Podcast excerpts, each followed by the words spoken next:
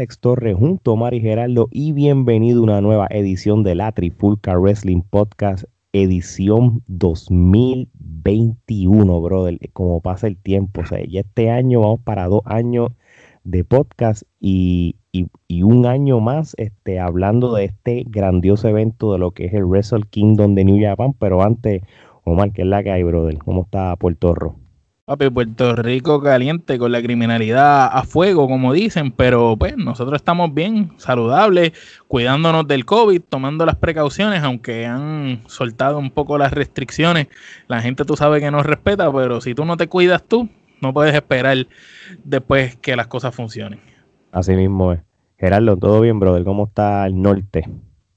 Todo tranquilo, todo tranquilo. Aquí con lluvia y frío, pero estamos, estamos bien, estamos bien. Como dice Benito.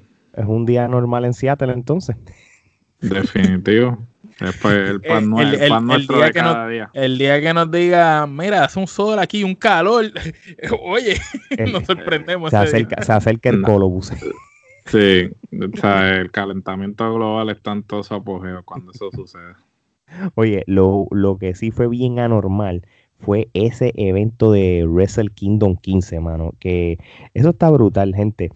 Vas a abrir el año con un evento de lucha libre que difícil otra empresa le vaya a acercar y darle la liga. Por eso es que en, los, en, nuestros premios de, la, de los Kenepa Awards, de New Japan fue el evento ganador. Y, obviamente falta. Y la lucha también, y, la lucha del año también.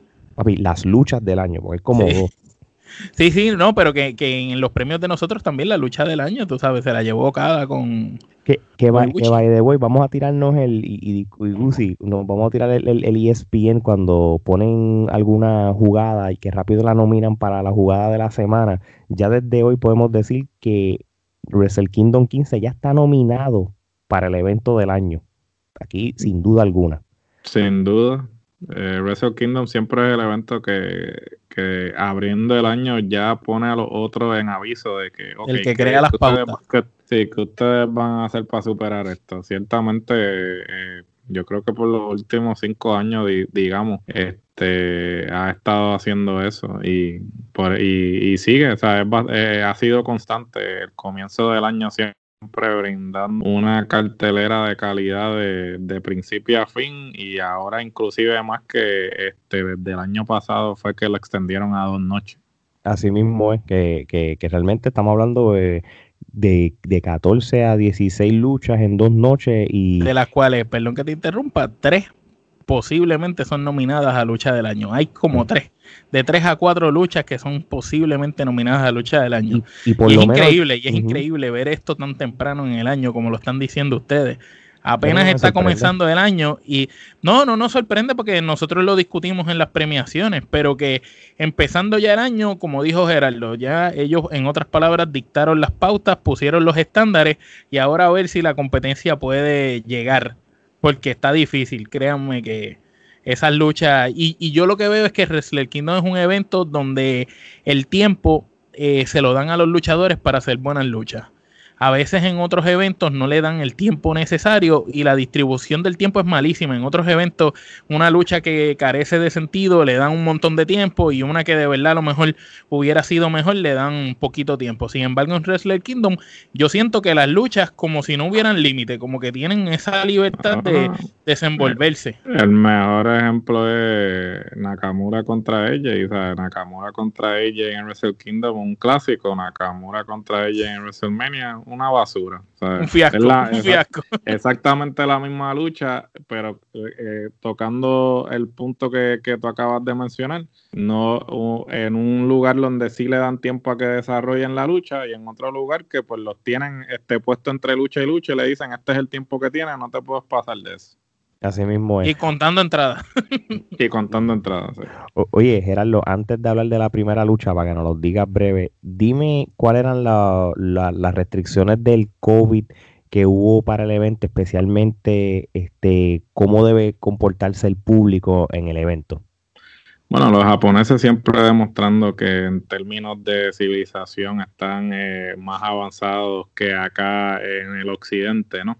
Años luz. Este, años luz. Eh, las restricciones, pues claro, eran que las personas tenían que, si querían expresar algún tipo de emoción, tenían que aplaudir o eh, dar, eh, pisotear el piso, ¿no? Como que en gesto de que pues le, estaban disfrutando lo que estaban viendo, no les permitían gritar. aun cuando todas las personas tenían máscaras, pues no les permitían gritar para que no abrieran la boca. Este, y ciertamente pues hasta el momento no he leído nada, todo, todo fluyó bien, nadie, no hubo ningún incidente. En dos noches. Ni caso tampoco. En dos noches metieron 12 mil y tantos, que es realmente impresionante eh, dentro de las circunstancias, ¿no? Porque nadie en el mundo este, ha hecho un evento de esa magnitud con esa audiencia. Y, con ese pues, éxito. Y con ese éxito, y pues nos demuestra eh, una y otra vez que si pues todo el mundo fuera igual de eh, civilizado que los orientales, en este caso los japoneses, pues el mundo sería otro, ¿no? Así mismo Oye, y yo tengo que darle, darle crédito a los comentaristas americanos o, en, en, inglés, gente como Kevin Kelly y Rocky Romero, que de verdad, de verdad lo hicieron súper, súper bien, buena química, buena dinámica, tú sabes, sabían eh, sabían el, como que el, el, background de los luchadores y todo, y supieron ellos, explicar Ellos ayudaron a, que el fanático que está viendo Wrestler Kingdom y no ha seguido las historias en los últimos meses, este, no se perdiera, como que a darte el génesis de las historias antes de las luchas y el por qué están pasando, y si tú no sabías de un luchador, ellos te explicaban y ayudaron, me recordaron mucho a lo que Excalibur hace en AEW, cada vez que sale uno de los muchachos jóvenes que, a lo mejor es conocido en el ámbito independiente, pero a nivel global a lo mejor no, es tan famoso y, y Excalibur siempre tiende a hacer eso mismo. Exactamente, exactamente. Yo creo que mejor no lo pudiste haber descrito. Oye, vamos para la primera lucha y, y fue la lucha entre Hiromu Takahashi contra el Fantasma, que es el Super Jacob Winner, ¿verdad? Eh, lo que a mí me gustó de esta lucha y es, y por eso es que también le pedí a Gerardo que describiera lo que era el, comportamiento del público, porque algo que el fantasma quiso hacer es envolver al público con los aplausos y, el ritmo de, cómo aplauden y todo, por esa misma intención de lo que estamos este, explicando, desde que no pueden gritar ni nada, cómo, cómo él dejó sentir de que cuán importante es un aplauso cuando hay una lucha. Y eso a mí me gustó. El paso de la lucha, sí, como que él, él, dictó el paso de la lucha. Exactamente. Entonces con eso yo dije, ok, el público va a saber, va a ser, porque al principio cuando te lo explican, dice, entre ¿cómo vamos a apreciar esto? Porque a uno le gusta el público y todo, pero mira, él hizo de que uno como fanático viéndolo desde detrás de, la televisión, pues dice, ah, pues qué bueno, me, gusta cómo suenan los aplausos, pues entonces vamos a disfrutarnos más, una buena narración. Oye, Omar, vamos para la lucha como tal. Este, ¿Fue una buena lucha para abrir el show? A mí me encantó, eh, yo pienso que fue una manera de abrir el show eh, con mucha energía, mucho entusiasmo. Como tú dices, la manera que el fantasma trabajó el público estuvo brutal. Me encantaron las movidas. Este, fue una lucha que me sorprendió mucho para, hacer la lucha que abriera. Eh, entiendo que fue una super lucha. un, main event en cualquier otra liga era esa lucha. De verdad que en un momento dado tú podías decir que ganaba uno o el otro y yo a cualquiera se la hubiera comprado porque de verdad que lo dejaron todo en el ring. Así mismo es. Gerardo, este, el fantasma, este, si lo comparas el fantasma de ahora con la primera versión, cuéntame y háblame de, de lo que piensas de esta lucha. No, definitivo, este, el fantasma ha evolucionado este, del cielo a la tierra, este, ha hecho un cambio drástico desde que regresó este, a New Japan, luego de haber estado fuera por un tiempo determinado con este nuevo gimmick que este, lo hizo parte del Bullet Club, este, regresó con un nuevo brío, con un nuevo ímpetu, ciertamente pues... Y como más agresivo, ¿verdad? En su estilo de lucha. Sí, mucho más agresivo, este, eh, bien arrogante, ¿no? Este, en su, en cómo él se carga en el ring, ¿no? En términos de los manerismos y todo eso, como, como pudieron ver, pues utilizó eh, muchas movidas, usó el Winged Angel de, de Omega, hizo, hizo, una serie de movidas en la lucha, como que, este, haciendo alusión a, pues, a su afiliación con el Bullet Club Y entonces, pues en términos de la lucha como tal, eh, el fantasma ciertamente yo creo que, que, como dijo Omar, este, sentó la pauta, ¿no? Llevó el ritmo de la lucha.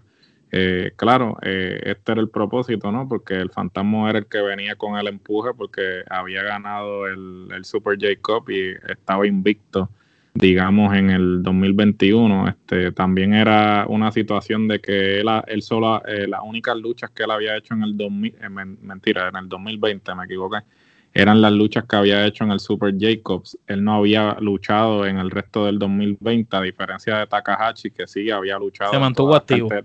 Eh, se mantuvo activo. También había ese, esa diferencia en que pues el otro venía de solamente haber luchado cinco veces, que fue el torneo y Takahashi pues había luchado prácticamente eh, todo el año eh, pasado, ¿no?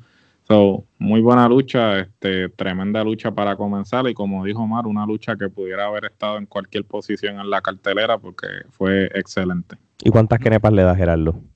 Eh, yo le doy cuatro kenepas.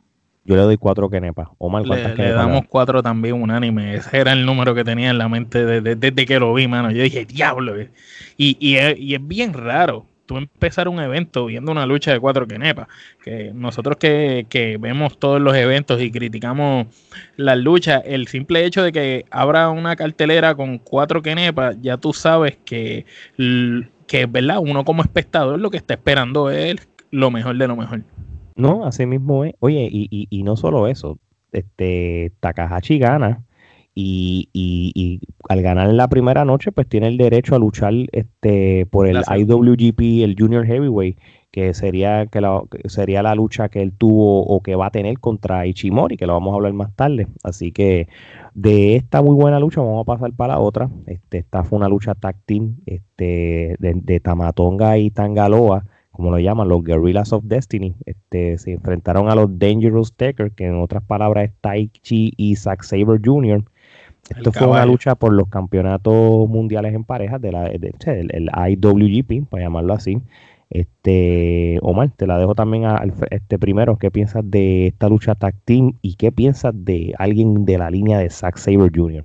Pues, hermano, donde quiera que está Zack Saber Jr., yo pienso que la lucha ya, ya de por sí uno espera mucho, ¿verdad? Porque es un tipo que es muy inteligente en el ring, es un tipo con mucha psicología, eh, mucha maña, lo que son las llaves, el tipo lo hereda, lo lleva en la sangre, el tipo cada vez que llega a ese cuadrilátero, él lucha y no es solo de los buenos luchadores, es de los luchadores que hacen lucir bien a otros. Y sin quitarle mérito a, a los muchachos, a Tamatonga, estos muchachos son muy buenos, pero Zack Saber eh, fue una pieza clave para que esa lucha fuera tan entretenida como fue. Y a mí me, gustó mucho la lucha, fue una lucha que se dieron, se dieron duro. La vi bastante movida, bien agresiva y, me gustó, me, me, llevé una satisfacción grande. Me hubiera gustado que el resultado final hubiera sido eh, al revés, pero como quiera estoy satisfecho porque la lucha fue buena. Y, y eso es algo que yo iba a mencionar, el final. El final fue medio psicológico porque te dio a entender una cosa y te lleva la sorpresa de, de los que ganaron.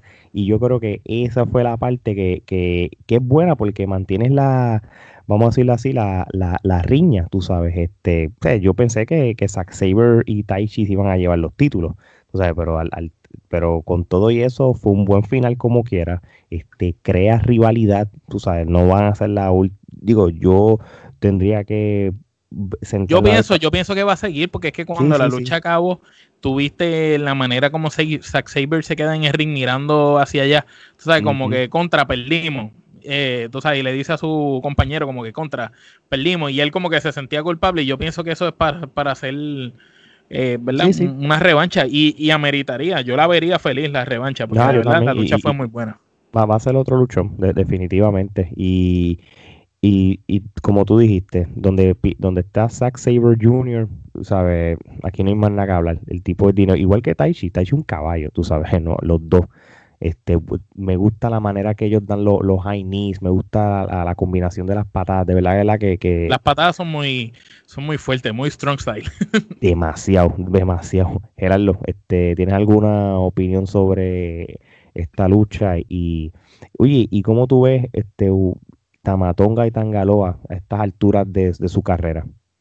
Eh, eh, definitivo, es sorpresivo el resultado, ¿no? Porque como dato curioso, este Tangaloa y Tamatonga no habían ganado en el Tokyo Dome este, juntos, llevaban tres años perdiendo en el Tokyo Dome, so esto vendría siendo la primera victoria que ellos tienen como pareja este, desde el 2017 en el Tokyo Dome, eh, todo el mundo realmente, todos los analistas este, pues estaban, eh, todas las predicciones eran que pues iban a continuar con la racha de esta perdedora, sin embargo terminan ganando, eh, que es como ustedes mencionan, eh, realmente pues con la intención de continuar este este feudo, que me imagino que realmente pues es la intención que ellos tienen, porque pues digamos que la, la división de parejas de New Japan pues, pues por las circunstancias y todo lo que ha sucedido, pues está un poco, digamos, este, flojita. Finita, finita, está finita. Está, finita y pues eh, no, no restándole mérito a los Guerrillas of Destiny, ¿no? Porque son quizás este eh,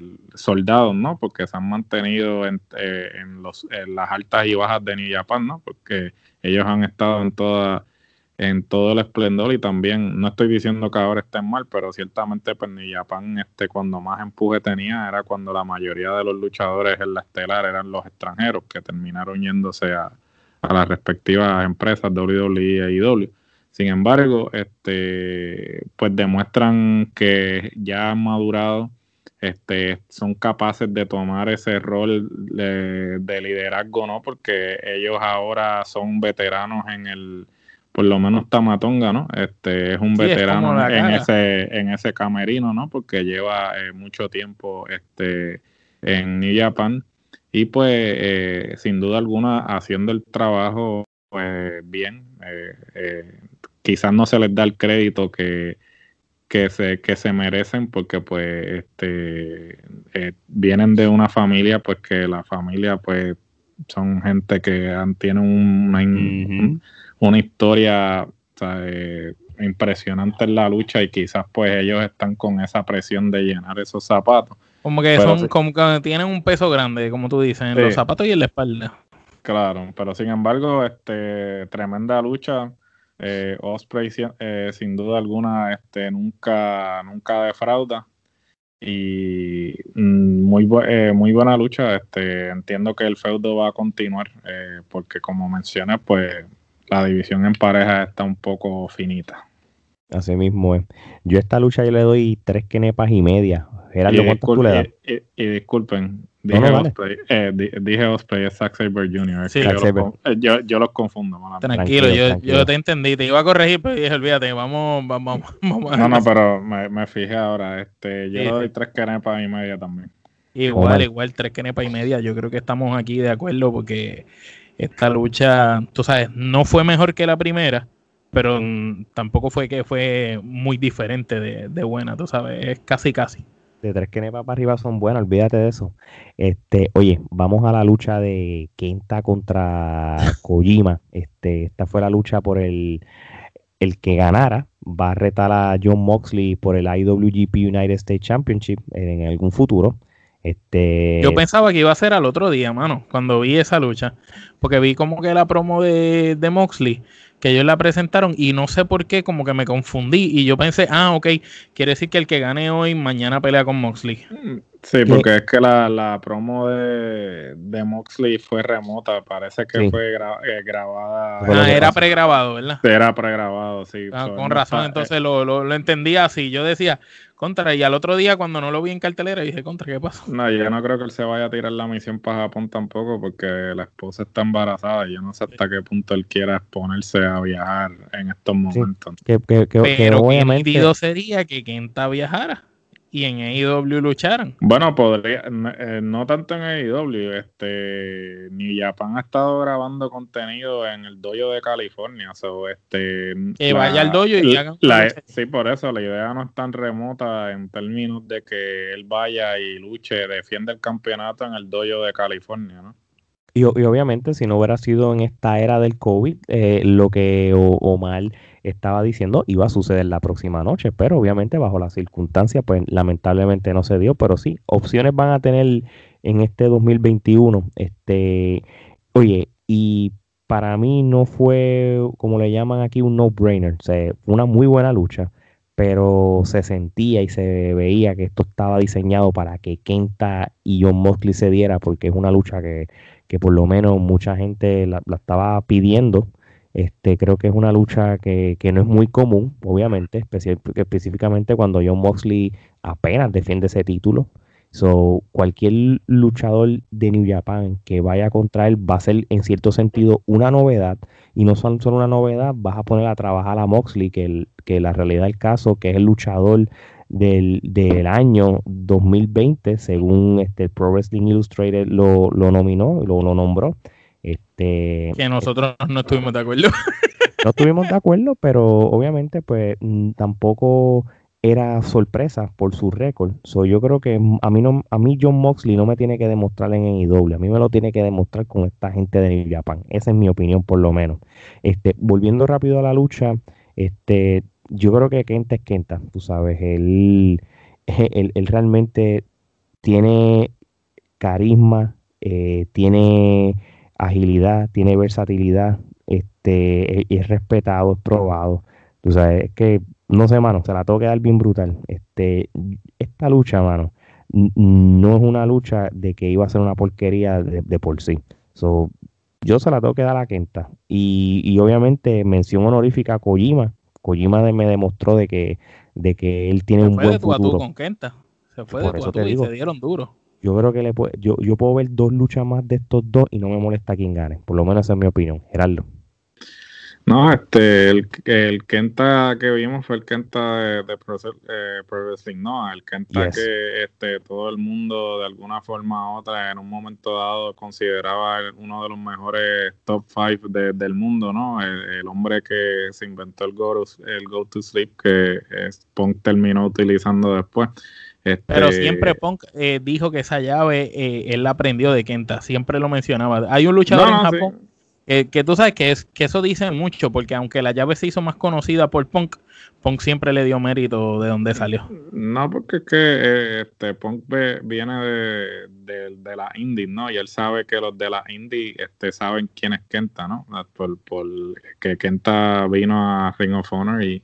Papi, cuando, Kenta, cuando Kenta fue a, Ring of Honor para el 2005, estuvo como cuatro años, este, digo, él es Pro Wrestling Noah, pero en el, en el, en el, en el vaivén, él, le dio cuatro años a Ring of Honor.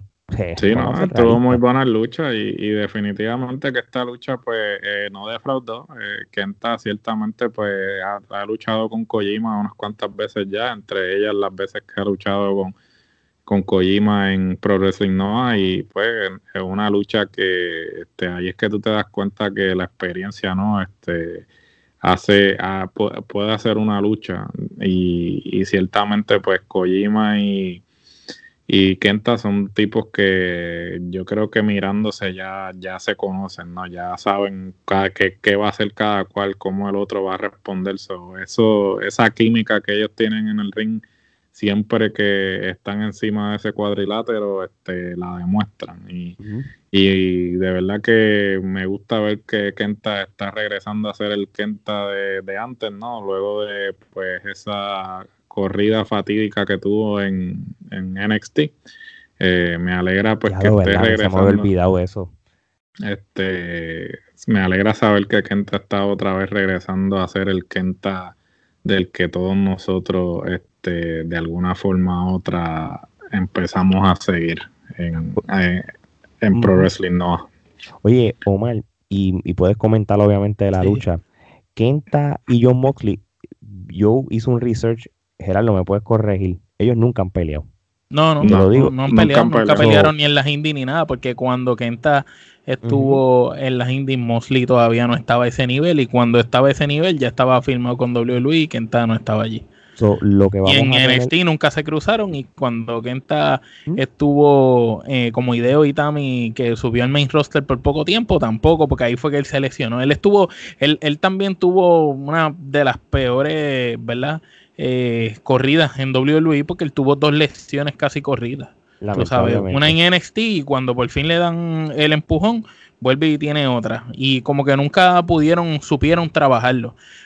él es un luchador que de por sí se vende solo porque el tipo tiene carisma y es un super luchador, tú sabes, un tipo del strong style. Yo pienso que esa lucha de él y Moxley va, va a ser una bomba. Entonces, esa gente se van a matar, se van a dar duro y es strong style puro lo que vamos a ver. Como decía Gerardo, me gusta ver al Kenta que, que uno creció viendo.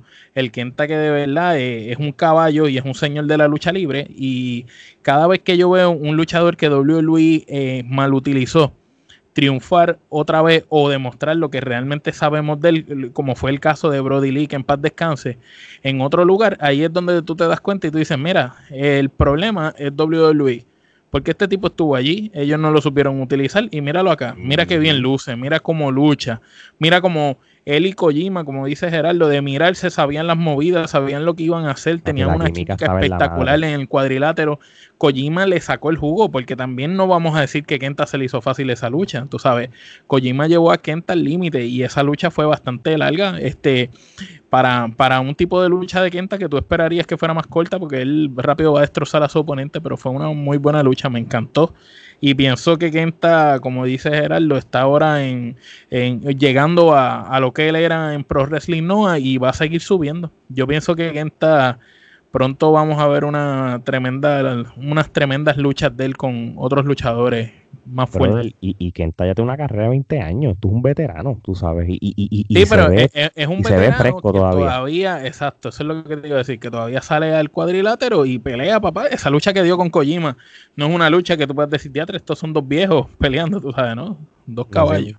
¿Cuántas, ¿Cuántas kenepas le da esta lucha? Yo le doy cuatro kenepas a esta lucha, me, me gustó mucho la lucha. Yo estaba entre tres kenepas y media y cuatro, pero entonces a la, que nosotros tres estamos hablando y, veo que Kenta se merece todo el respeto y, no menospreciamos a Kojima, que es una cosa, si en un futuro se da un Kojima contra Morley, por ejemplo, va a ser un luchón también. So, esta lucha es de Sí, lo que, pasa es que desde el punto de vista estratégico de un Booker, eh, lo que tú estabas mencionando ahorita, si tú eres un Booker tú sabes, Kojima es bueno y es buen luchador y es conocido, pero no es más conocido que Kenta. Entonces tú quieres sacarle el mayor provecho porque, como dice Gerardo, nunca podemos olvidar que a pesar de que esto nos encantaría que fuera diferente, pero es un negocio y el promotor siempre va a buscar su beneficio. Y obviamente, ¿qué es más beneficioso? ¿Tener a Kenta contra Moxley o Kojima contra Moxley? Obviamente sabemos cuál es la respuesta. Oye, pero no podemos ignorar a Kojima. Kojima, Kojima otro veterano más también. Ese tipo luchó hasta en, ese tipo hasta en Major League, Major League Wrestling luchó. Ese tipo estuvo en la era del All Japan Pro Wrestling también. Sí, no, es, una bestia, pero no es, no, es más conocido este como, tú sabes, no es más trending ahora mismo que, que lo que sería Kenta. Exacto, exactamente. Este, Gerardo, ¿cuántas kenepas? Cuatro ganamos también. Muy bien, muy bien. Yo creo que merecido este también. Oye, vamos ahora a un luchón. Este, y es la lucha que duró más de media hora, la de Okada contra Will Osprey. Aquí que vemos a los Gaijin representando. Este, oye, Ramillete, desde ahora, Ramillete, porque esta lucha nadie le puede dar una calificación que no sea Ramillete. Y acuérdense, eh, le damos Ramillete y ya está nominada para la lucha de la 1, la nominación 1. Número 1 para la lucha del año para la tercera edición de los Kenepa Power para diciembre del, de este año, 2021. Coño, qué clase de lucha, Yo, yo no, la lucha está tan brutal que yo no sé ni qué decir. No, no, eh, tú sabes, esto es como, como tengo que sacarlo boricua. La lucha estuvo bien cabrona. De verdad que no hubo un solo momento de la lucha que yo no estuviera así. Porque yo no podía, tú sabes, cualquiera de los dos podía ganar. Will Osprey demostró por qué el tipo, yo pienso que es el extranjero número uno ahora mismo en Japón.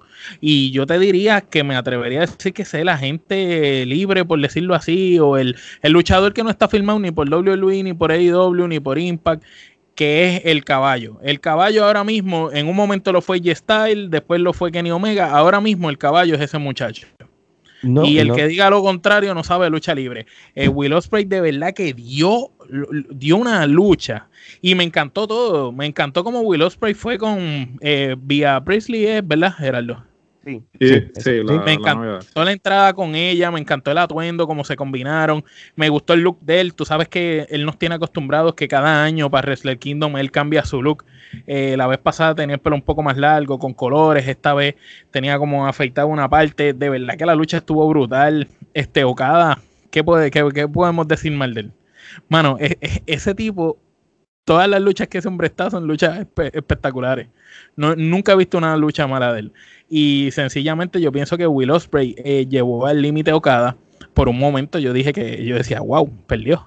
Este, y también Okada, tengo que decir que es verdad lo que dicen, la estamina que tiene Okada, yo creo que no la tiene ningún otro luchador. Y fue demostrado en, esa lucha porque Will Ospreay, eh, siendo joven, eh, y teniendo los pulmones que tiene y, dando una super lucha, se veía que Okada estaba mucho más fresco que él en, toda la lucha. Y sencillamente yo pienso que combinaron perfectamente las movidas, los spots. Todos los spots que hicieron desde la escuela fueron perfectos.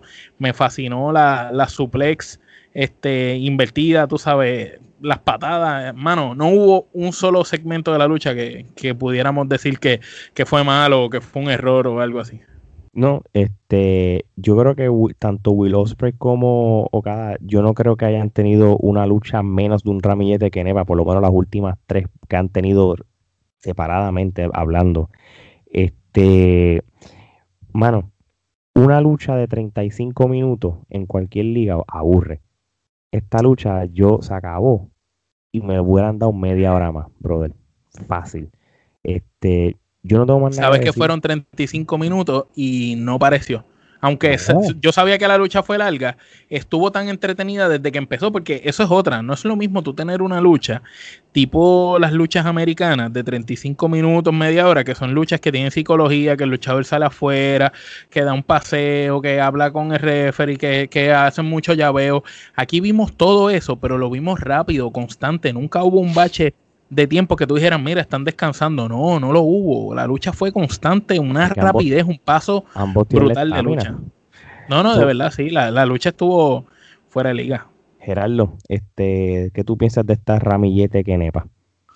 Bueno, este definitivamente una de las mejores luchas vamos a decirlo desde ahora, va a ser, va a ser en el top 5 de las mejores luchas del año.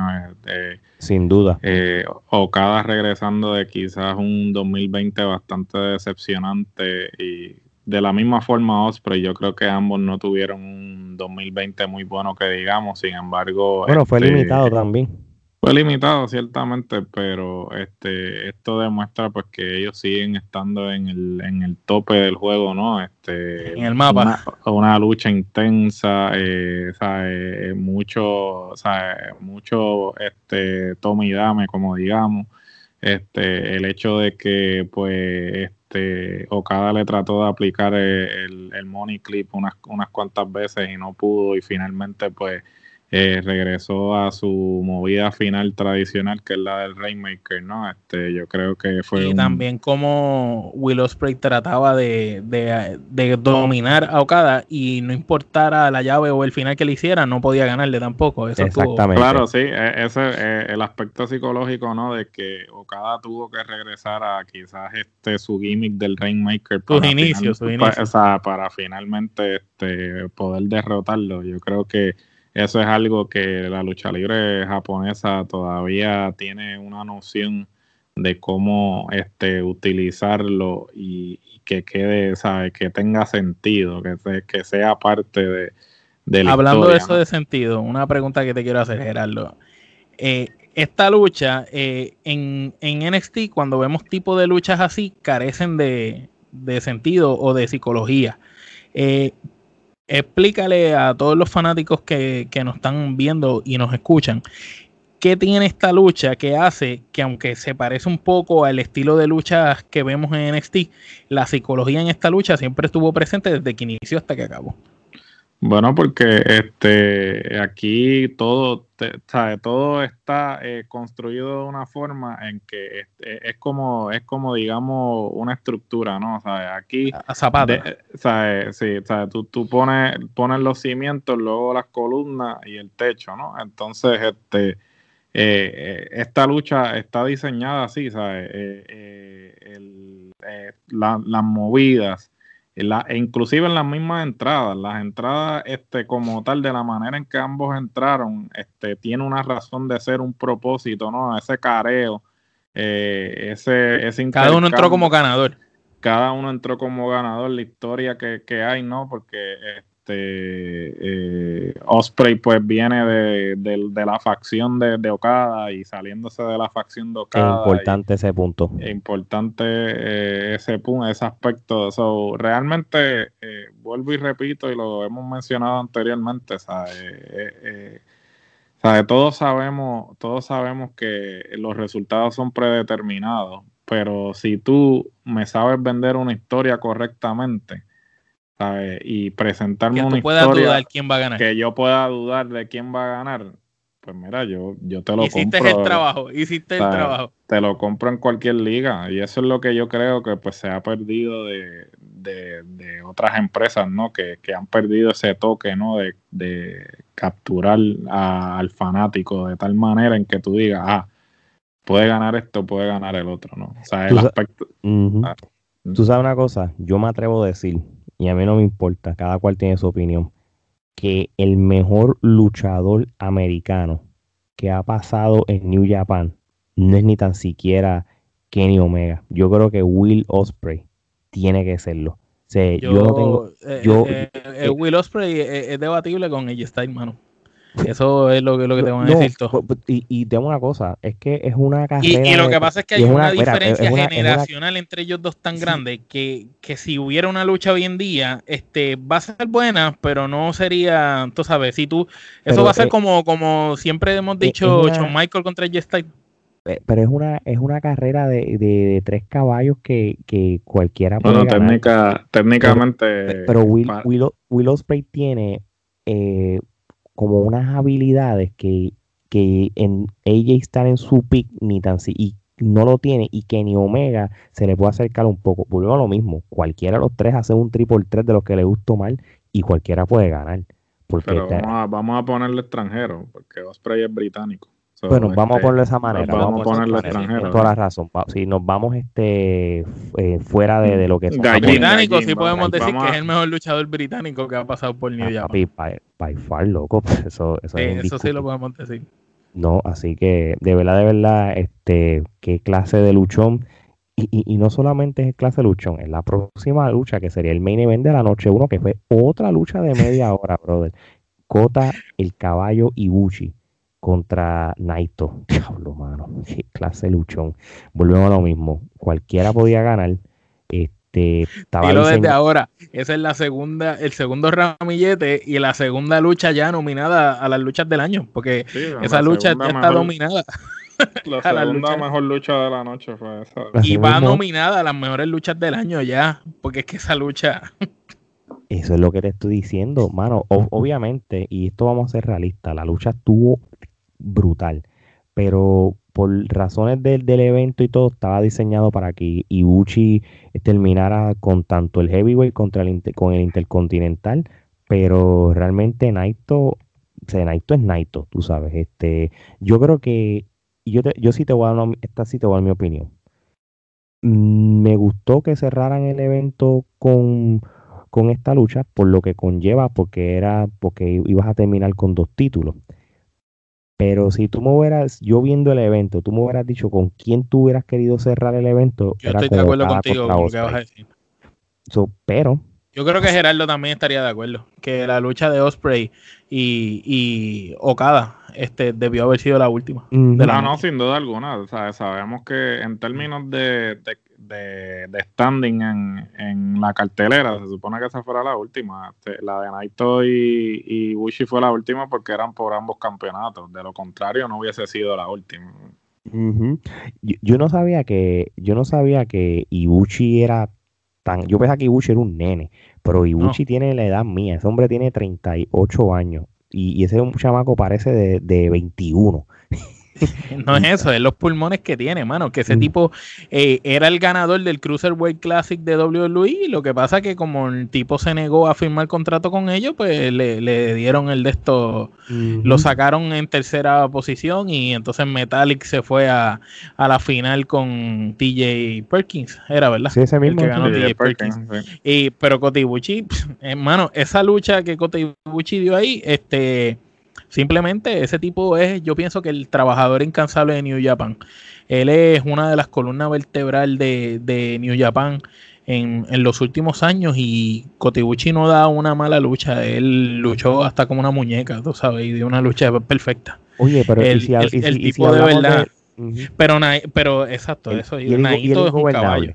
¿Cómo? El ingobernable. Ese, ese Los ingobernables de Japón, papá. Naito, eh, es que Naito tuvo la oportunidad de ir a México y aprendió muchas cosas en México, más demostró otras. También luchó en Estados Unidos, en, en TNA o en Impact allá. Y entonces cuando el tipo más está en Japón, tú sabes, es un tipo que ya ha viajado el mundo demostrando y aprendiendo cosas donde quiera que ha ido. Entonces, el tipo te trae la psicología, la veteranía y la manera de ver la lucha de los tres lugares o territorios más importantes de lucha libre en el mundo, lo que es Estados Unidos, lo que es Japón y lo que es México, que son las tres mecas de la lucha libre en el mundo. Y el tipo sabe luchar en cualquiera de los estilos, los conoce todos, los ha aprendido, es un veterano, pero es un tipo que, sabe lo que tiene que hacer en cuadrilátero. Y esta vez yo pienso que todo, como tú dices, como tú dijiste Alex al principio, estaba diseñado para que Ibuchi fuera el ganador, pero nos vendieron que Naito le estuvo a punto de ganarle siempre desde que la lucha empezó y, fue muy buena. A mí me encantó, me encantó la lucha y me encantaron los falsos finales. Hubieron demasiado de falsos finales y cada uno pensaba que iba a ser el, final. Que ahí es cuando de verdad yo digo, mira, cogieron a uno bien. Que, que, de hecho, Naito es uno de los mejores heels que ha habido, por lo menos mundialmente hablando en la lucha libre en los últimos años. Se, porque acuérdate que todo el mundo habla de New Japan, que, que, que todo el mundo habla, Bullet Club, papi. Pero la gente no entiende tan, la facción de los ingobernables de Japón, cuán importante es y cómo Naito se ha, cargado ese, ese rol de heel y, de, la franquicia. Y, de líder. Lo, y, obviamente por eso fue que yo le dije, esta lucha, pues como tú dijiste, hubo los falsos finales, hubo esa psicología que tú dices, contra Naito tú puedes ganar, pero obviamente, pues por las razones que son, esto es como si fuera un WrestleMania, que es el bueno contra el malo y el malo va y el bueno va a vencer. Pero, pero es una, fue una, lucha clásica, pero a los japonés, con media hora. Y, y esta lucha, mano, yo estaba entre cinco Kenepa o el ramillete, y yo creo que el ramillete también se la lleva. Gerardo, ¿tienes alguna opinión sobre esta lucha y cuántas Kenepa? No, eh, una buena lucha sin duda alguna. Una de las cosas que disfruté de la lucha es que en ningún momento me sentí como que iba a ganar uno y el otro. Siempre, eh, no fue hasta el final que realmente tú te diste cuenta que Ibuchi iba a ir arriba, ¿no? Pero este, la manera en que establecieron la historia, ¿no? O sea, Naito está en, en su mejor momento mientras que Ibuchi pues está en la búsqueda de, llegar a la cima, ¿no? Siendo siempre considerado un junior. El, subestimado, sí. y, llegar al tope de, pues, el, campeonato peso pesado, ¿no? Ya sea este el mundial y el intercontinental, pues, este es un logro que, pues, no, no todo luchador este, llega a tener eh, simultáneamente y sin embargo, pues eh, la lucha sí la supieron hacer de una manera en que tú creías que los dos estaban, este, se fueron de tú a tú, era un 50-50.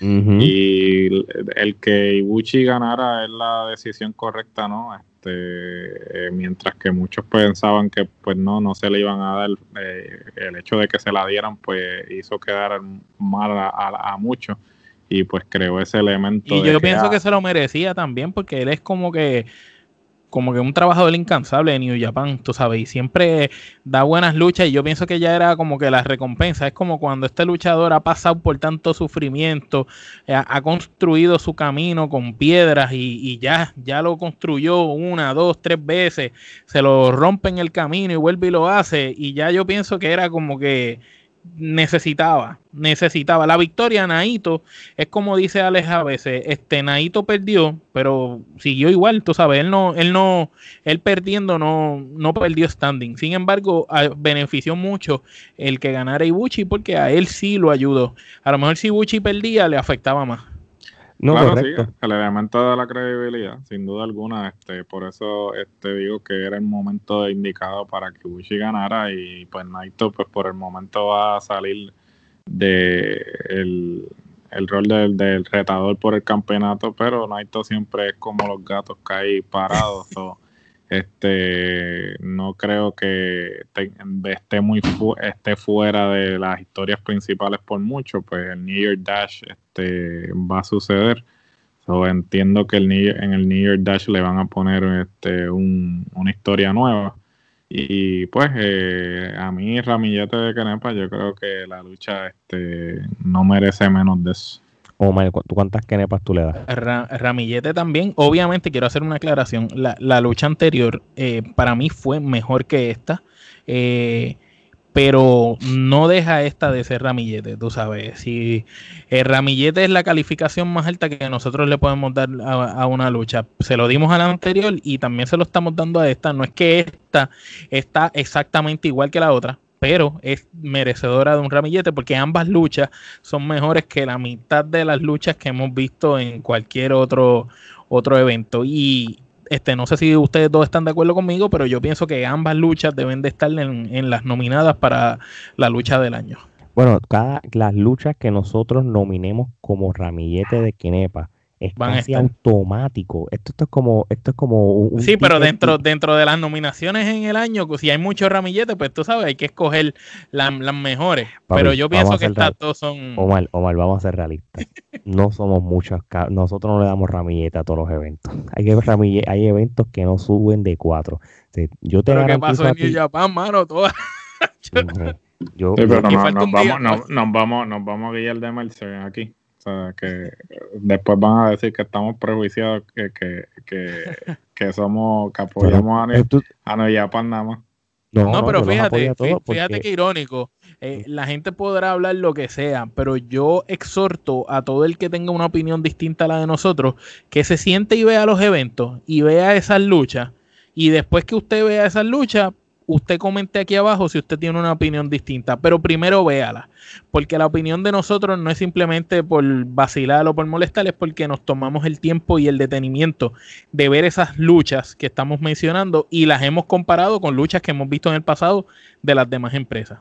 Y gente, vamos a ser realistas, estamos empezando el año. Yo te garantizo a ti que este año Finn nos va a dar un ramillete que en algún momento. AJ Styles no va a dar un ramillete de Kenepa en algún momento dado. Bronx, no, Bronx Strowman no. No te, emociones. No, no, sí. Bronx Strowman nos va a dar un ramillete de Kenepa podrida. Podrida.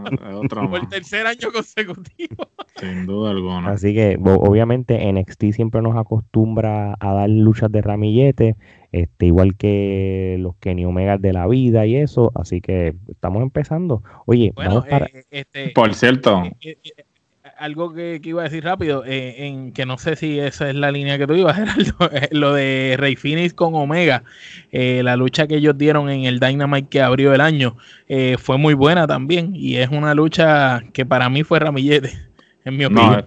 Eh, eso, eso es, esto es buen comentario, pero mi otro comentario iba a ir a que antes de pasar a la segunda noche saltamos la de Tanahashi contra Great Okan.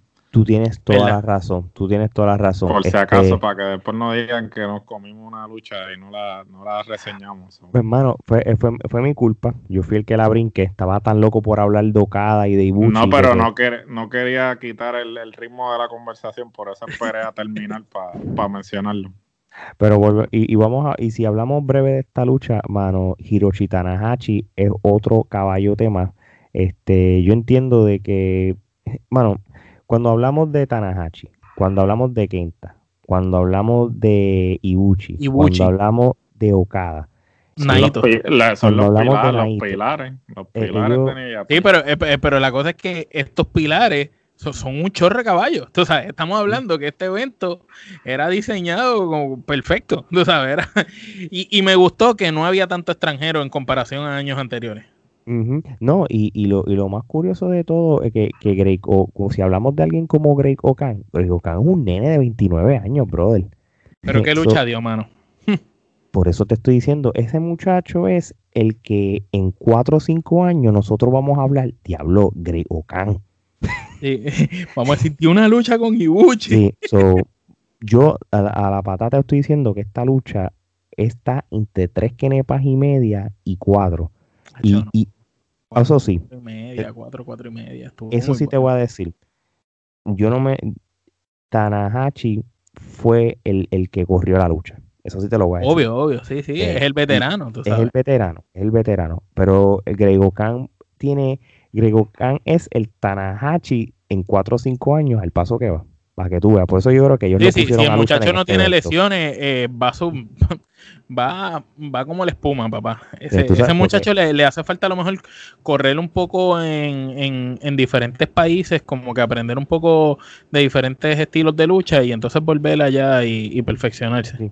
Pero, pero fue muy buena lucha. Yo creo que alguien que le aguanta la estamina a Tanahashi, yo creo que es un sobreviviente, le aguantó 17 minutos ahí de, de, de pura De toma y dame, de toma y dame, como dice Gerardo. Exacto. Gerardo, este, ¿tienes algún comentario breve de esta lucha y, y cuántas quenepas? No, Tanahashi sigue demostrando que, como, como mencionaron todos esos nombres, sigue siendo un, baluarte, un pilar de lo que es New Japan. Este, si tuviéramos que hacer un, un monte Rushmore de, de quiénes son los, las, las caras este, más significativas en la historia de la empresa, yo creo que Tanahashi debería estar ahí. Y el hecho de que siga eh, a la edad que tiene demostrando eh, lo que demuestra el tipo está y se veía se veía con buen físico tú sabes sí físicamente el tipo está a otro nivel sin duda alguna este yo le yo le doy este tres kenepas a la lucha muy bien, si por eso yo le di, le tengo más o menos como tres kenepas y medias porque fue una muy buena lucha, pero no es que se robó el show. Oye, ahora sí vamos para la noche 2, porque si se creen que esto se acabó, vamos para la noche. Si esto fue bueno todavía. Sí. O sea que a, las personas que nos están escuchando, si ya llegaron a, su destino, se van a acostar a dormir, pues marquen el tiempo porque esto es como si estuviéramos empezando la segunda parte del podcast, pero sin dar la presentación. Oye, la noche 2, tú lo curioso de esta noche, de esta segunda noche, que las luchas del pre-show fueron luchas de exhibición de Stardom. Y eso es algo que obviamente eh, el que sabe de New Japan, New Japan no tiene una división femenina. Este, ahora mismo es, esto es algo en cierto sentido nuevo. Esto el año pasado creo que lo hicieron. Gerardo, corrígeme, ¿cómo es la dinámica ahora de Stardom con New Japan? ¿Fue que compraron a Stardom? ¿Cuál es la cosa? Pues Bushy Road, que es la compañía que digamos es la, matriz de New Japan, pues adquirió Stardom, pero este, cuando adquieren Stardom ellos no eh, todavía no han acordado en integrar el talento de, Stardom este, a New Japan. Ellos simplemente quieren correr las dos empresas independientes, una de la otra, pero eh, obviamente ayudar la marca de Stardom con la exposición que tiene este eh, ciertamente, ¿no? Eh, no sé si con el con el reciente cambio de administración, pues este esto vaya a cambiar, pero hasta el momento, pues, este como eh, tú mencionaste, pues las luchas preliminares fueron de este talento de Stardom. Eh, sin embargo, quién sabe con este cambio de administración reciente que hubo, si los, los planes cambian y entonces empiezan a integrar el talento femenino a las carteleras de New Japan, o si simplemente siguen operando como dos entidades, dos empresas diferentes. Eh, Stardom prácticamente todo el talento que actualmente IW, NXT, eh, Impact Wrestling, eh, de alguna manera u otra, o, hicieron gira en Stardom o, estuvieron, ¿sabes? Todo ese talento este, se... Pasó por ahí. pasó por ahí, ¿sabes? Eso, Stardom es una fábrica de talento, ¿no?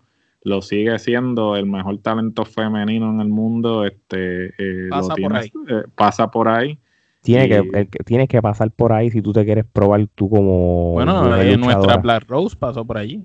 No, pasó por allí, ¿no? O sea, el mejor talento femenino actualmente, mundialmente, eh, eh, ha, pasado por allí. So, Este, hay que ver si este, en este nuevo año entonces van a continuar como dos entidades o si van a empezar entonces a integrar o a hacer carteleras este, conjuntas. ¿no? Así mismo y, pregunta que les hago, Vía Priestley, ¿es la campeona de Stardom?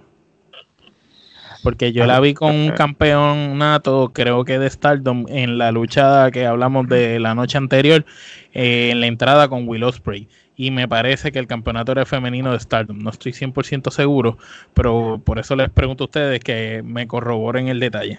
Eh, pues Porque si, si es así, este es un dato muy interesante el que ella saliera con ese campeonato de Stardom, si es que ella es la campeona, y Will Ospreay eh, peleara este, con este hombre, porque tú podrías decirle, ah, bueno, ya ella ganó oro, el que va a ganar va a ser él, y, y todo, como dijo Gerardo, traigo eso a colación por lo que Gerardo mencionó de que hasta las entradas de Osprey y Okada tenían un propósito. Pues, pues Bea Presley es The Goddess of Stardom, no es la campeona, campeona mundial. pero, es, pero tiene un campeonato en la empresa, ¿verdad? Sí, no, Goddess of Stardom es el campeonato en pareja. Okay. Este, el campeonato que tiene, este, lo tiene con Konami este, que es una que es parte de Odeo Tai, que es una facción que hay en, en Japón. En Japón, que resulta ser la, la, muchacha esta que se suicidó este, el, año pasado, pertenecía a, a Tai. este... sí, prácticamente ella también este, es la actual campeona de la compañía SWA World Championship. Eso es este, otra compañía que hay eh, en Japón también. Este, so, prácticamente ella tiene ese título. Ella ya no está en AEW, por si acaso, los que no se acuerden. Eh, eh AEW dio release el, en agosto del año pasado. So, este, yo creo que yo la vi en AEW dos veces, si no me equivoco. En un Rumble y en un ella no salió mucho y pues fue de Y es una pérdida porque es un, es un gran recurso que perdieron. Bueno, pero estuvo envuelta en el revolú ese del escándalo sexual y pues ya tú sabes. Cualquiera que estuviera ahí. Exactamente. Y, y, nada, este, pero sí, muy, muy, muy buena observación, este, Omar, este, so yo creo que ella va a tener, ella es muy buena, muy buena luchadora y, y, y yo creo que la exposición en Stardom Plus, este, ese, ese padrinaje que va a coger de New Japan y más con el novio que tiene, pues yo creo que el futuro es súper bueno para ella. Vamos a hablar oficialmente de la noche 2 de, de Wrestle Kingdom 15. Este, la primera lucha fue una lucha bastante corta. Este, comparado con la primera noche, este sí, no fue una mala lucha, pero no es que, wow, qué, qué clase de lucha para abrir. Fue un four-way por el, por el Provisional KOPW, el trofeo del 2021, en el cual Torullano le gana a Chase Owen, Backloop Fale y Bucci. Este, bueno, una lucha este, que, que, que, son de este tipo de luchas que en, en, otras empresas son cool para abrir los shows, pero no era como una cosa que, que como te dejó, como que te dejó el fantasma, sí. sí, yo creo que eso fue un, clásico, una clásica lucha pintoresca este que, que, hacía que siempre las ponen en este tipo de eventos. Fuera fue, de eso. fue como que la lucha más floja de, de, de, todo el evento per se entre las dos noches a mi a mi entender verdad fue la lucha más floja de ambas noches. Eh, fue una lucha como, como, pintoresca fue una lucha normal eh, fue buena. El veterano eh, dio la sorpresa. Nadie pensaba que el veterano iba a ganar y el veterano eh, dio la sorpresa. Y los comentarios estuvieron muy acertados eh, toda la lucha, porque si no llega a ser por los comentarios de esa lucha, a lo mejor la lucha hubiera sido peor. Pero los comentarios ayudaron mucho a que esa lucha este, fuera decente. Gerardo. No tengo mucho nada, eh, mucho que decir sobre la lucha, una lucha de comedia, ¿no? Este, pues todos los que de alguna manera u otra este, fueron parte de Torullano, si sabes que Torullano está en la lucha, sabes que va a ser una lucha de comedia. y pues este eh, cumplió su propósito en la cartelera que era rellena. No, no, no, hay, no, hay, mucho que hablar de, de, la lucha, ¿no? Bueno, pues mira, vamos rapidito a darle las quenepas. Yo le doy dos quenepas y media, Gerardo. Yo le doy una canepa también, igual que Omar. Yo le doy una, yo le doy una porque es que no, no, no, no, no le puedo dar más. Fue un bajón, fue un bajón. Vamos para la próxima lucha. Esta es la lucha por los tag team del. Aquí lo arreglaron. sí, eh, parece, a lo mejor iba otra lucha y ellos dijeron, salgan ustedes, arreglen esto. que, y esta lucha es por el Junior Heavyweight Tag Team y, fue la lucha de, de Desperado y Kanemaru que le ganaron a, a Taguchi y a Master Wato. Este, muy buena lucha. Este, no fue una lucha cinco estrellas tampoco o, o, cuatro quenepas, pero por lo menos este, pudiste descartar la, la, que abrieron el show. Este, fíjate, yo sí te voy a dar mi opinión. La lucha, por alguna razón, a mí me gustan más las luchas individuales en New Japan que las de en pareja, a pesar que ha habido unos clásicos en pareja que, que, que han habido en el pasado. Eh, fue una buena lucha. Este, y, y, lo que me gustó fue que la acabaron en. No fue una lucha larga. Si esta lucha no hubieran dado 10 minutos más, me iba a empezar a enzorrar. So, ellos la terminaron en el momento perfecto. Precisa, precisa, cuenta y precisa. Porque, sí, sí, estas son luchas como que, ok, los primeros 5 minutos, cool, qué sé yo, pero ya cuando pasan los 10 minutos, está buena, pero vamos a cortarla porque va a llegar un momento que se va a aburrir. Y este fue el caso. Con todo y eso fue una, una, una buena lucha, una lucha promedio. Este, no, no tengo mucho que decir. Gerardo. No, definitivo, este, una lucha que pues no había mucha expectativa, sin embargo los cuatro hicieron un trabajo bastante sólido como para tratar de elevar esta este, lucha que es este, de las primeras en, en la cartelera a elevarla a, algo que iba en contra de todas mis expectativas. O ciertamente, eh, muy buena lucha. Eh, no, no tengo que comentar más nada al respecto. Omar, ¿tiene algo que decir? Sí, eh, yo, de, entrada le doy dos kenepas y media a la lucha. Este, pienso que fue decente una, y, mejoró por lo menos el, sabor un poquito eh, spicy, eh, amargo y, picante que, nos dejó la primera lucha, que no fue la mejor. Este, los cuatro dieron, dieron, hicieron lo que, lo que pudieron. Yo entiendo. Me sorprendió bastante que, la, que de, no, no sé el nombre, me disculpa, la pareja de, de los dos japoneses, los, los, que peleaban más strong style.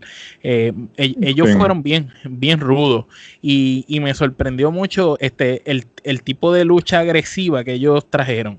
Los otros dos estaban en un estilo de lucha más movida, más rápida. Estos dos estaban en un estilo de lucha más agresivo, más strong style, pero bien fuerte, bien, bien agresivo. Las patadas, los golpes, las llaves. Eh, todo era bien agresivo y, me sorprendió este, ver ese contraste de estilos, uno es un poquito más suave, más aéreo, estos más agresivos. Y, por eso pues, pienso que merece dos y media. Sí, yo por eso te dije, promedio era entre, yo lo tenía entre dos y medio y tres quenepas, yo le doy tres quenepas, este, una lucha promedio, tú sabes, no, no fue mala, este, por lo menos, este, por lo menos repuso la porquería anterior, así que, era ¿cuántas quenepas? Yo le doy dos quenepas y media, fue, fue entretenida. Mm, ok, Vamos a lo que entonces vamos, vamos entonces ya a entrar a, a subir, a subir de estándar. y esto, y esto sí ya va a subir como tal, mano. Este Takai contra Jeff Este, Jeff mano, qué, qué caballo, mano.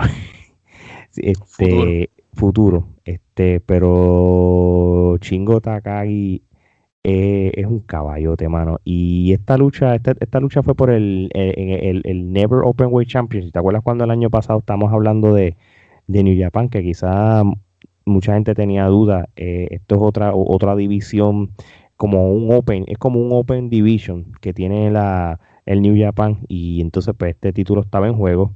Este, oye, Gerardo, yo voy a empezar contigo, mano. Este, cuando, cuando hablamos de alguien como Jeff Cobb y, estamos hablando de, estos luchadores, esta cepa de luchadores eh, extranjeros este, que están en New Japan, que se están dando a conocer, este, los Will Ospreay de la vida, los Saber Jr., los Juice, y pero también tienes una persona como Jeff Cobb, este, que el que no conozca a Jeff Cobb, este, eh, refresca a la gente de dónde este hombre viene. Este, menciona esta lucha underground si quiere. So, Jeff Cobb ciertamente pues tiene una trayectoria, aunque muchos no lo crean, ha estado ya unos cuantos añitos ya en la lucha. este, sin duda alguna, pues este, tiene un este bagaje. un bagaje bastante amplio y pues tiene eh, ha hecho una corrida en las independientes desde lucha underground, Ring of Honor, el hermano de Dario Cueto. El, hermano de, hermano de Dario Cueto, eso es así. Este, y recordemos que estuvo en AEW también, salió un Dynamite que lo trajo Chris Jericho, como una sorpresa, un especial, y, le cayó encima a John Moxley. Estuvo, este. Vaya, esto es un caballo. No, no estamos... yo me acuerdo cuando el año pasado hablamos de eso, que, que, que salió Jeff Cobb de la nada. Y, sí, nadie lo esperaba. Jericho sí, pero... y, y desapareció. Ah, porque eh, también el COVID. Yo creo que el COVID lo desapareció. Sí, lo desapareció, este, sin duda alguna, este, pues ha sido campeón de PWG, ha ganado el Bola, el Battle of Los Angeles, este, también este, tiene un, ha representado a Guam en las Olimpiadas, en lucha olímpica, el tipo definitivamente, eh, tú lo ves ahí, es un tipo súper interesante eh, en cuanto a el background que tiene y, las decisiones que ha tomado en su carrera eh, profesional como, como luchador profesional, ¿no? Este, eh, como mencionó Omar, sí, salió en AEW y todo el mundo esperaba que pues ese iba a ser el comienzo de una corrida, pero al parecer ese no fue el caso. tuvo una buena aparición, aparece con el Inner Circle eh, y dándole el campeón, tú sabes, y desaparece. Eh, sin, sin, embargo, sin embargo, este, yo creo que él, su mejor trabajo donde lo ha hecho es en New Japan y, y ciertamente esta lucha demuestra que tal vez New Japan debe ser su casa por el, futuro próximo en lo que él sigue quizás cultivando eso y más adelante pues entonces pues que regrese a los Estados Unidos y vaya lo que va a hacer. Este, también le tengo que dar eh, crédito a, a Takagi porque ciertamente... Es otro pilar más. Eh, sí, este Takagi hizo, hizo lucir bien a Cobb porque Cobb tiene unas debilidades, sin embargo, él lo que hizo fue acentuar las fortalezas de Cobb y, para que luciera mejor. Para que luciera mejor y, definitivamente eh, es por eso que la lucha este, es excelente porque ambos estaban jugando con las fortalezas del otro, ¿no? Y, ambos este, lucieron bien. No, y, y, y, saberle que Takai, este, desde que es parte de la facción de los ingobernables, le da como que ese standing. Este, él no lleva mucho tiempo en New Japan y, y, cuando lo filman, lo pones, lo pones con los ingobernables, le, le, le, le da rápido ese standing que merece, porque él, él, él le dedicó prácticamente casi toda su carrera a Dragon Gate, mano, desde joven tú sabes, y, y, y, y, esto fue una firma de hace como dos años, no lleva ni tres años en New Japan, yo creo, puede ser que cumpla los tres años ahora mismo, y, y realmente, este, en, en, papel, Jeff Cobb no iba a ser mejor que él, tú sabes, este, pero fue muy buena lucha, y tú tienes toda la razón, este, eh, Takagi fue el que lo, lo, lo, lo hizo lucir bien, eso este fue una, batalla de colosos y como yo digo, Jeff Cobb me recuerda mucho a Rhino, pero es como una versión súper mejorada de, oh, Rhino en su juventud. Este Jeff Cobb eh, también hay que reconocer que está en la mejor condición física que yo lo he visto. Nunca lo había visto en una condición tan buena como, como esta. Y esa lucha pues fue una lucha de titanes, dos bestias se dieron duro.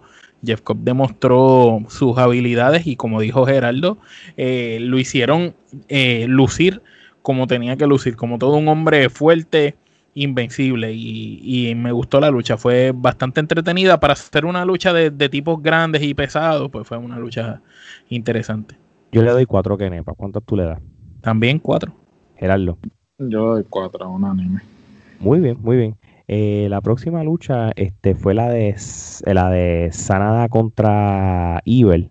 Este, bueno, este no fue una mala lucha. Este, es que yo creo que después que tú tienes una lucha de que, que estaba Tagashi y Jeff Cobb y de momento pues tienes esta, pues este, pues como, como que tú te quedas con una expectativa. De, de hecho, como que esta lucha fue muy, muy buena.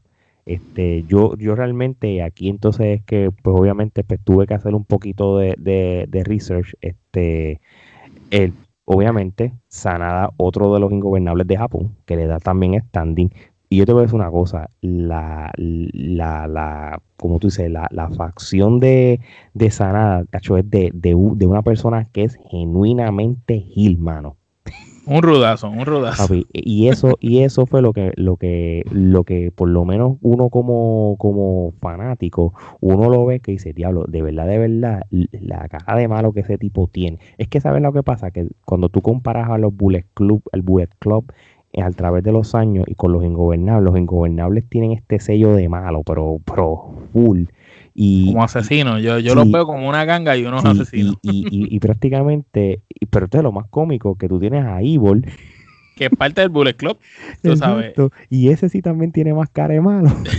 Y es más grande, y era más grande que el otro. sí, que lo que lo que se veía funny era como que como si tú estuvieras viendo una lucha de dos Hill. Y entonces como que lo ves como, como Pero eso es lo que yo pienso que eso fue lo interesante, porque en toda la cartelera, todas las luchas es uno que se ve bien técnico y uno que se ve bien rudo. Entonces esta era la primera lucha que los dos se veían rudos. Entonces eh, eh, llamaba la atención. A mí como espectador, ¿verdad? Me llamó mucho la atención ver, ese contraste de, de ambos luchadores rudos. Uno más aéreo, uno más strong style más agresivo, pero de verdad que Sanada, está brutal. Las movidas de ese tipo están a otro nivel. El tipo lucha de verdad.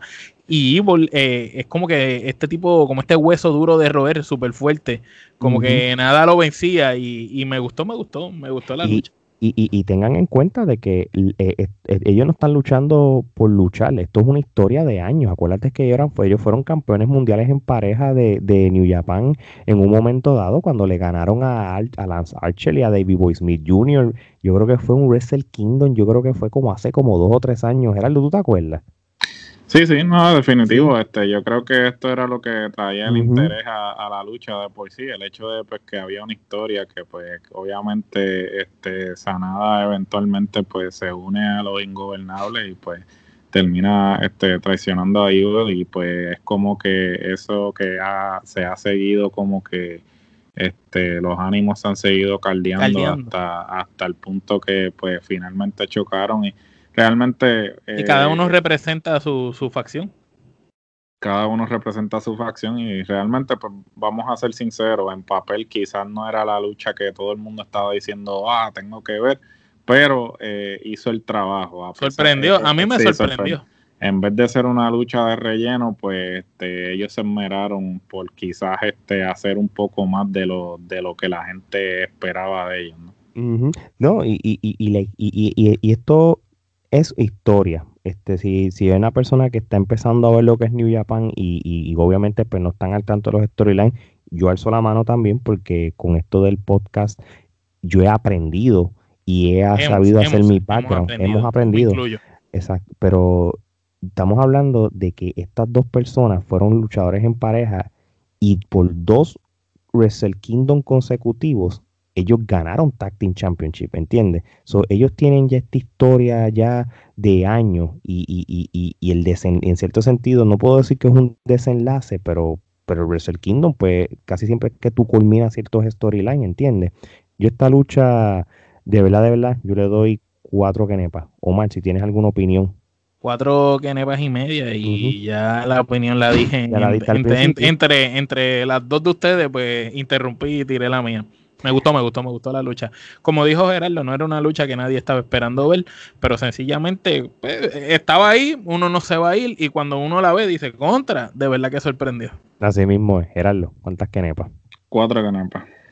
Ok, vamos ahora a la lucha por el IWGP Junior Heavyweight Championship. Hiromu Takahashi contra Tajiri Ishimori. Este, Dios mío. Este, este, qué luchón, mano. Este, yo pensé que Ishimori iba a ganar. Bueno, es que cualquiera, yo pensé que iba a ganar cualquiera de los dos, porque como dijo Gerardo, robándole una línea de las que dijo en, el día anterior, en, la cartelera, la parte del día anterior, eh, esta lucha me tuvo todo el tiempo hasta el final pensando que podía ganar cualquiera de los dos, porque es que no, no podía deducir, ah, se ve que va a ganar este, porque la lucha estuvo estuvo, buena, ¿verdad? no, no fue un ramillete de quenepa, está entre cuatro quenepas y media y cinco, pero brutal, mano. Yo te voy a decir una cosa, este si esto es lo que va a pasar este año con estos cinco luchadores que hemos estado hablando durante toda la noche, lo que va a traer New Japan para, para los fanáticos de lucha libre va a ser grande. Y, Mira, es que yo pienso que ahora mismo, perdón que te interrumpa, eh, los luchadores que, hemos que mencionamos ahorita, así, los caballos de New Japan, por decirlo así, estos luchadores, eh, estas luchas que van a tener de cuatro a ramilleta y quenepas por ahí, estas luchas ya marcaron una pauta, un antes y un después. Y de ahora en adelante, yo soy, ¿verdad? Quiero, quiero pensar que tanto NXT, WWE y AEW tienen los luchadores necesarios y podrían armar unas luchas que le den la talla a estas. Estoy seguro que tienen los luchadores con el talento de que el booking el tiempo de la lucha y el escenario se dé para que ocurra, son otros 20 pesos. Pero sencillamente eh, este evento marcó las luchas. Si de ahora en adelante las otras empresas no hacen, ahora mismo se van a medir por este evento. Y en este evento, hasta la lucha más mala llevó eh, una quenepa. A la más mala llegó una quenepa. O que en este evento no hubo una sola lucha que fuera mala. Y la mayoría de las luchas tenían de dos y media para arriba. Así mismo. Oye, Gerardo, ¿cómo tuviste la distribución en, esta, en estas dos noches? Y todavía nos falta hablar del, del, del main event de la segunda noche de esta de Bullet Club contra los ingobernables de Japón, porque ya, ya esta sería otra lucha corrida después de la de Sanada contra Evil, de Bullet Club contra los ingobernables, ¿verdad? Sí, sí, no, y sin duda alguna, pues, este, tienes quizás, o sea, eh, Ninja Pan pues tiene un montón de facciones, ¿no? Claro. Pero si, si tenemos que, pues, mencionar dos de las más significativas en los últimos años, pues, son los, los Ingobernables y Bullet Club, porque han sido quizás las dos facciones que eh, más han causado revuelo a nivel y han trascendido fuera de Japón. Sí a, nivel internacional pues han logrado eh, mucho este y yo creo que hasta cierto punto pues han establecido este han ayudado a la, a la marca de New Japan a establecerse fuera de Japón eh, y pues este eh, es, de esperarse pues que la mayoría de los feudos eh, principales en las carteleras pues este, sean de, ambas de estas facciones no y, y, no defraudan no este yo creo que pues tanto la lucha anterior como como esta fueron este una muy buena lucha. Ichimori pues este había ganado el título en agosto y pues no había defendido este título y ciertamente pues eh, todo el mundo de alguna manera u otra pues pensaba que pues Ichimori iba a ganar por el hecho de que, que no había podido defender su título y que lo, que lo perdiera en su primera defensa pues era un poco este raro pero este, terminó perdiendo este el campeonato y definitivamente este no es el final de este feudo este esto va a continuar y pues una, una buena lucha que este, pone a la división en, quizás en el, en, el spotlight porque eh, sabemos que la división pesada era la que había eh, se había robado el show definitivamente y pues ellos lo que quisieron demostrar es que la división junior pues tiene el mismo potencial que, la, la pesada, ¿no? Muy bien, exacto. Eh, Omar, Cinco Kenepa, este, mano, para mí esta lucha eh, fue hasta este punto de, de, este día de la cartelera, para mí fue la mejor hasta este punto. Obviamente no fue la mejor porque todavía falta una, pero hasta este punto fue la mejor de, del momento. Este, me encantó la lucha, el contraste de ambos luchadores, como dijo Geraldo, hacen que esa división junior o cruiserweight, como le dicen en otros lugares, eh, sobresalte y, y demuestre que en Japón también hay luchadores que, que pueden llevarla igual o mejor que, otros luchadores de diferentes partes. De verdad que me gustó mucho, de verdad. Y pienso que, esa cuestión de los ingobernables y el Bullet Club eh, eh, ayuda mucho esa riña entre las facciones. Y, y, y, lo, y lo bueno es que que tú sabes que hay facciones en la historia de la lucha libre que siempre tienes par de flojos y tienes uno bueno, no, aquí todos son buenos. Aquí todos son buenos, mano, no hay, no hay break, mano. Este, yo le doy cinco kenepas, creo que lo había mencionado al principio, Gerardo. Yo le doy cinco kenepas también. Bueno, ahora vamos para el main event de la segunda noche, este, en cual tenemos otro representante y el líder del Bullet Club en Jay White este, contra Kota Ibuchi. Esta lucha duró casi una hora, brother. Fueron como 48 minutos. ¿Y es otro ramillete?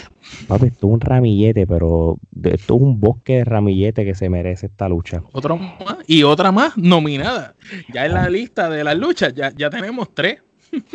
sí, eh, y prácticamente eh, yo sí, y vamos a ser realistas, con todo y eso, mm, Wrestle Kingdom 15 estaba diseñado para acabar y coronar de una vez y por todas a Kota y Buchi. Esto no hay esto y oye, y eso no está mal porque yo creo que él se lo merecía ya. Sí, sí, era el evento de él, era el evento de él, tú sabes, Okada lo tuvo.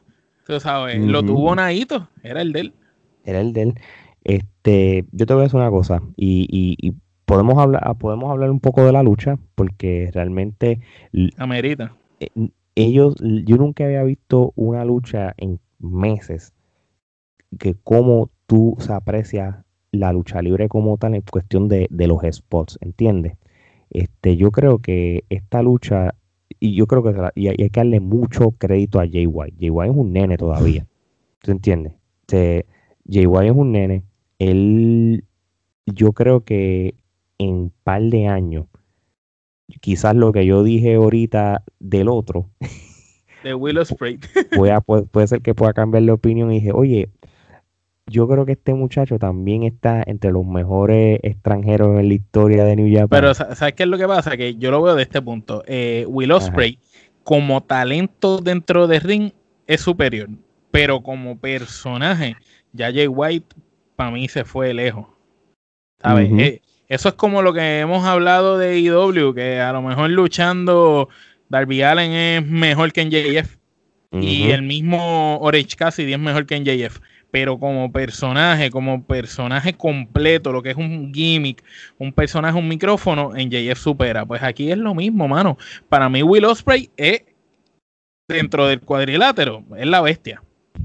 Como personaje, Jay White marcó unas pautas y, y, noto una diferencia brutal de cuando discutimos el evento del año pasado a este evento. Noto un una superación de Jay White, una cosa increíble. mucho, por es, mucho. es, como si yo hubiera visto un aprendiz y ahora estuviera viendo un graduado de tesis.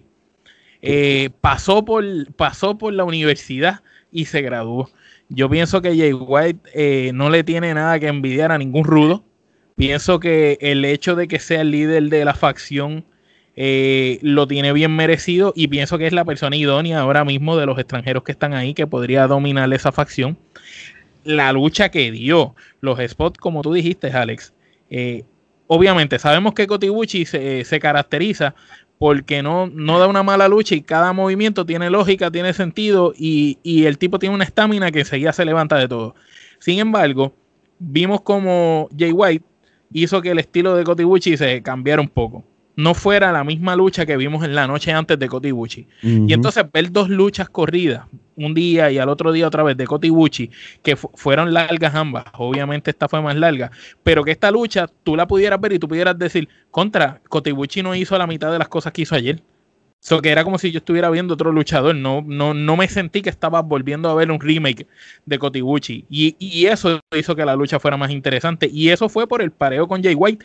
Porque si lo hubieras pareado con cualquier otro, no hubiera podido lograr eso. Ese, esa es mi, mi opinión. Gerardo, posiblemente, y no quiero hablar por ti, tú pienses lo mismo de Omar.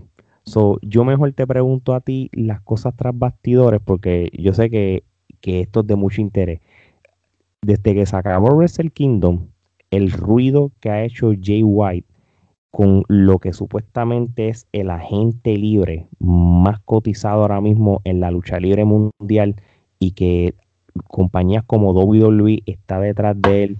Y AEW.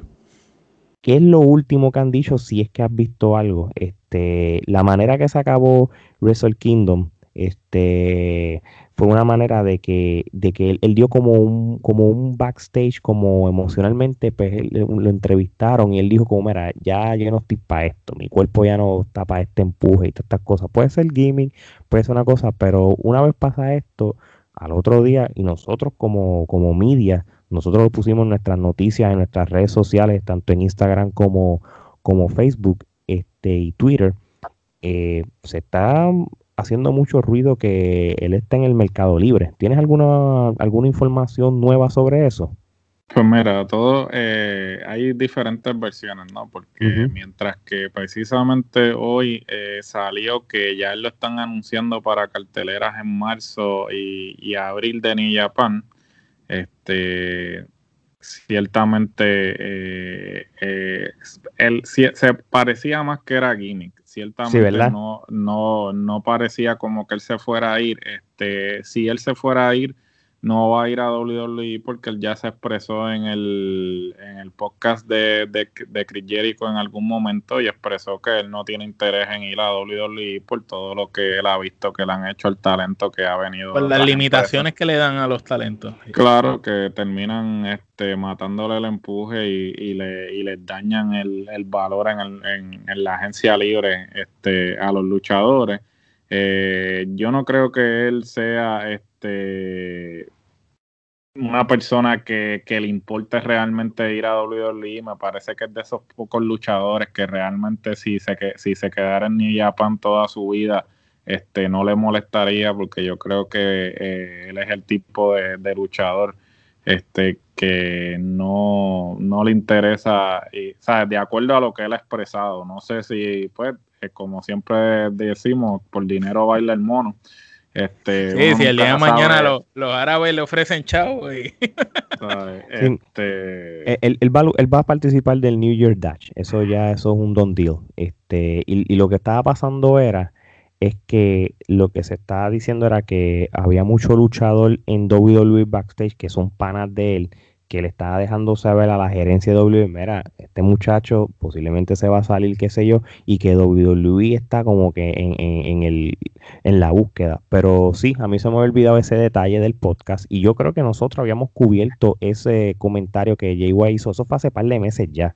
De cuando sí, hace, hace unos cuantos meses. Como hace como seis o siete meses. So, yo, mi opinión, si yo fuera Jay yo me quedo en New Japan haciendo ruido y, y si se da estas famosas alianzas que hemos estado hablando por, por semanas y meses, AEW, Impact, AAA y, y el mismo New Japan, al paso que va las cosas, yo creo que él se va a beneficiar más porque va a abrir este, puertas para otras luchas de ensueño que quizás con WWE lo termine persiguiendo el 24-7. Así mismo es. So, WWE tiene la capacidad de coger el, mejor luchador del mundo y, volverlo así, chiquitito, inservible. Volver, borrar, borrar un legado en, segundos. Así mismo. Mierda, La constante de la lucha main event de Ibushi contra JY es que, y esto sí lo digo, que esto no es simplemente Trifulca Wrestling Media, y, es que esta sí es contendiente a una lucha del año en cualquier lista de cualquier persona en el mundo. Esto así te lo estoy diciendo este, genuinamente. Este, sí y, y es que sabes que yo pienso que, que todas las luchas que catalogamos Ramillete en este evento, todas son contendientes a, a luchas. Y es que cuando tú las ves, todas las luchas fueron, llegaron a, otro nivel. Sí. vamos a ser honestos, yo comparo todas las luchas que, hemos nominado Ramillete aquí y todas son mejores que todo el listado de luchas del año del año pasado. Es así, eso es así. incluyendo, incluyendo la misma de Okada con Ibuchi. Te la doy, yo te la compro. Oye, pues para ir cerrando este episodio que vaya estuvo brutal, de verdad, de verdad. ahora digo yo, no, nosotros, si hablamos del crecimiento de JY New Japan, tenemos que hablar del crecimiento de Trifulca Wrestling Media cubriendo un evento en New Japan, como nosotros sabemos el material y por qué, el de las cosas. Lo aprendimos, lo aprendimos. El año pasado Gerardo nos tenía el trote y este año, pues Ali y yo nos dimos la tarea de, de, aprender un poquito más de New Japan. y el año que viene, esperemos que Ali y yo estemos ahí no, tú, con Gerardo. El, año pasado era, pues la primera lucha, Gerardo. La segunda, Gerardo. ahora, ahora no, ahora yo digo, no, no, yo sé de esto y esto, y es bueno porque eso es parte del aprendizaje. Gerardo, y voy a empezar contigo, del 1 al 10 en Kenepa. ¿Cuántas Kenepas tú le das en general a Wrestle Kingdom 15? Casi perfecto. Yo le doy nueve kenepa. le, hubiese dado las 10 si no hubiera sido por, por la lucha esa de comedia. La, pintoresca. La pintoresca, pero le voy a dar las 9. Yo creo que, ya lo, yo no me acuerdo haberle dado un, un evento tanto. Yo creo que, lo más que le hemos dado esto, son 8 que nepa. Yo, yo le doy 9. Si no tengo yo, le doy, yo le doy 9 y media. Este, la media que falta es la lucha pintoresca, pero le doy 9 y media porque es que nunca habíamos catalogado un evento con tantos ramilletes. Este es el primer evento que catalogamos con tantos ramilletes quenepa y no solo que tantos ramilletes quenepa, sino tenemos dos luchas de cinco quenepas, creo que tenemos tres de cuatro, si no me equivoco tenemos dos de eh, eh, una de tres y de dos y media tenemos también. So que si sumamos esa puntuación, esto es casi perfecto. Tú sabes, esto es casi un, esto es como un 90 de 100, una, una A, esto es una A como quiera. Eh, me, me, gustó, me gustó el evento. Pienso que hasta ahora, siendo el primero, ¿verdad? Es el evento del año hasta el momento. Así mismo es. Y oye, y, me gusta, a mí me gusta el mes de enero con la lucha libre porque ha, habido mucha lucha libre entre New Japan, Impact Wrestling, este ahora que viene el Royal Rumble que lo vamos a también a cubrir. So, enero siempre es un buen mes para empezar el año en lo que lucha libre. Es más, los primeros, este, la mitad del año es buena en la lucha libre, tú sabes, en general. Así que qué bueno que, en esta que en este año pudimos ver un evento con público este y, un evento tan grande como Wrestle Kingdom. Así que, bueno, muchachos, no hay más nada que hablar. Así que de parte de Geraldo, Alex y esto es hasta la próxima.